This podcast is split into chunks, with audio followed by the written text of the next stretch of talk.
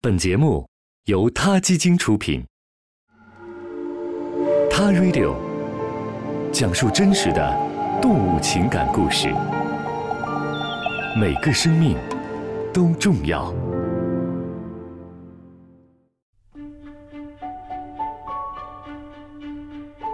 大家好，欢迎收听《他 Radio》。说起天鹅，大家想到的一定是它们那雪白的羽毛。修长的脖颈，以及在水面静静游曳时的优雅身姿。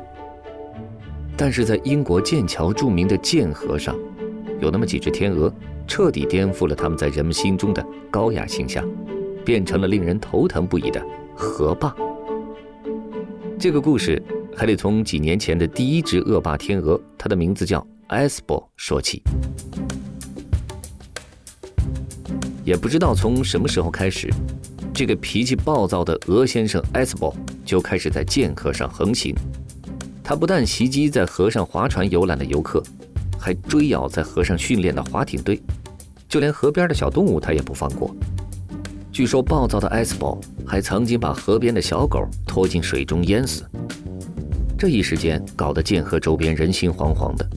但是碍于埃斯珀是女王家的天鹅，人们也不能随便乱动。于是无奈之下。人们请来了鸟语者与这位河霸进行沟通，希望可以感化他，停止这种无恶不作的暴行。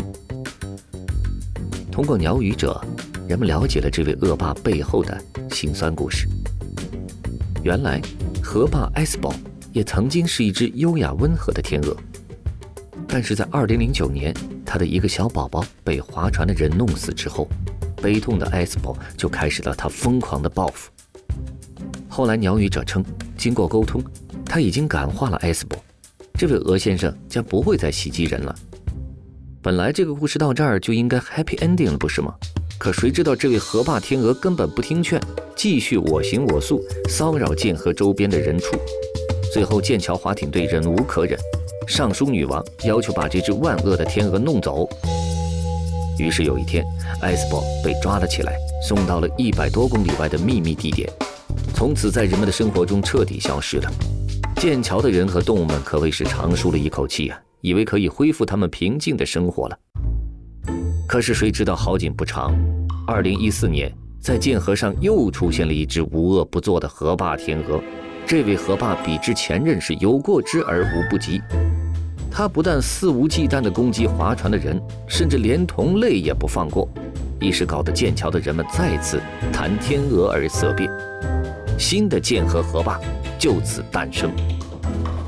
百思不得其解的人们拿着这位新河霸的 DNA 去检测了一下，还没想到这位鹅霸王居然是前任河霸埃斯伯的一名后代。于是人们给这个新霸王起了个名字埃斯比。从此，埃斯比继承了他的父辈埃斯伯的优良传统，在剑河上是四处横行。他什么都不怕，什么都想去挑战挑战，咬上那么两口。据称啊，这位河霸唯一的败绩是某天不知天高地厚的去挑衅一头公牛，然后被灰溜溜的赶回了河里。除此之外，埃斯比的生活可谓是风生水起，好不自在。后来，埃斯比忽然之间消失了，谁也不知道他去了哪儿。本来以为生活又要归于平静了，人们又可以在剑河上悠闲地划着小船欣赏美景了。剑河周边的人们本想好好的庆祝庆祝。结果没想到，河坝的空位很快又被填上了。这次竟然是个头上还顶着灰色绒毛的小屁孩可他的凶恶程度和年龄一点都没有关系。这个乳臭未干的小霸王丝毫不比他的前辈们逊色，不但敢抢游客船上的食物，从矿泉水瓶里面喝水，连人家浪漫晚餐的香槟和女士的手包都给夺了过去。这次。剑桥人二话不说，直接把这位新河霸的 DNA 拿去做了检测，结果证明他就是埃斯比的后代，头任河霸埃斯伯的孙子呀。人们给这位新的霸王起名叫埃斯巴比，并从此开始了俄霸黑暗统治下的算是新生活吧。目前当局还没有移走埃斯巴比的打算，不知道这个小霸王成年以后是否还会像他的爸爸和爷爷那样变本加厉。哎呀，这就是剑桥河坝埃斯家族的传奇故事，天鹅们世代的复仇心理是基因遗传还是后天学习的，无从考证。我们知道的是，S 巴比还在剑河上横行霸道，而传奇也还在继续当中。